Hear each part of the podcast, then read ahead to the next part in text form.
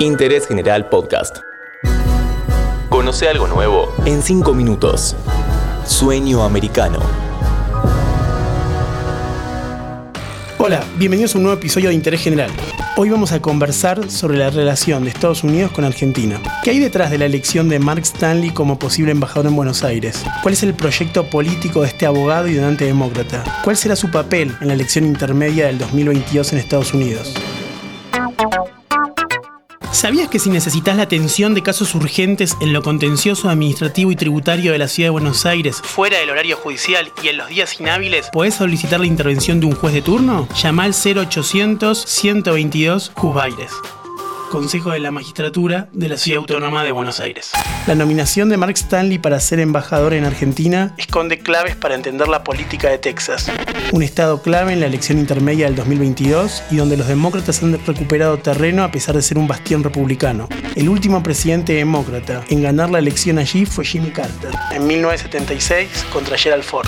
El resurgimiento de los demócratas en Texas va de la mano del ex congresista Beto O'Rourke, que en la elección del 2020 estuvo muy cerca de ganar una banca en el Senado y eso se reflejó positivamente para Joe Biden, que perdió en Texas, pero por algo más de medio millón de votos. Para entender, en la elección del 2016, Trump había superado a Hillary Clinton por un millón y medio de adhesiones.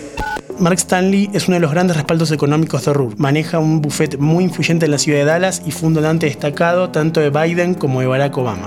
La propuesta de la Casa Blanca Stanley de ser embajador en Buenos Aires es un impulso por decantación a O'Rourke, quien podría competir por la gubernatura de Texas en 2022. O'Rourke es originario del Paso, en el sur del estado.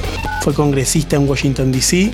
y en 2018 enfrentó al senador Ted Cruz, que es una estrella del Partido Republicano, con fuerte aval de empresarios del petróleo, el gas y las energías renovables. O'Rourke hizo una campaña de corte comunitario y con fuerte convocatoria de voluntarios jóvenes. Apostó por las redes sociales y con muy pocos fondos en comparación con su oponente, tuvo un gran desempeño, especialmente en las grandes ciudades del estado, Dallas, Houston y San Antonio.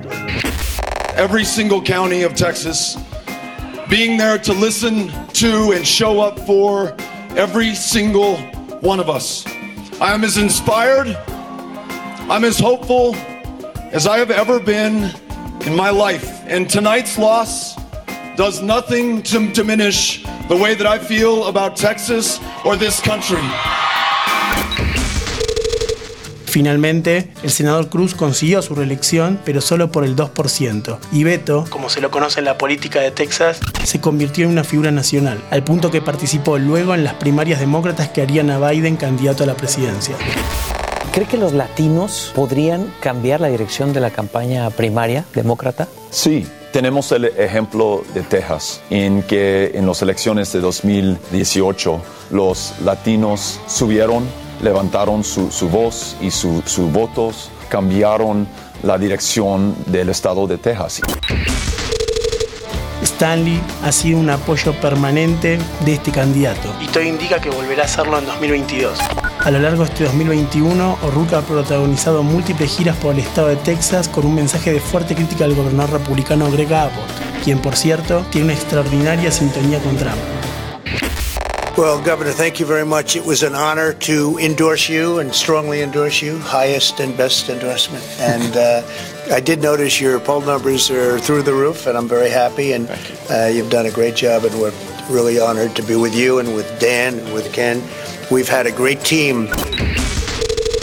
Stanley tiene una fuerte conexión con la industria tecnológica, que con el giro ocasionado por la pandemia ha comenzado a abandonar California, en parte debido a altos impuestos estatales, para comenzar a asentarse en Texas, concretamente en la capital estatal Austin, una ciudad de corte universitario. El abogado Stanley es el nexo entre esta economía vigorosa que se instala en Texas y el candidato de los demócratas para 2022.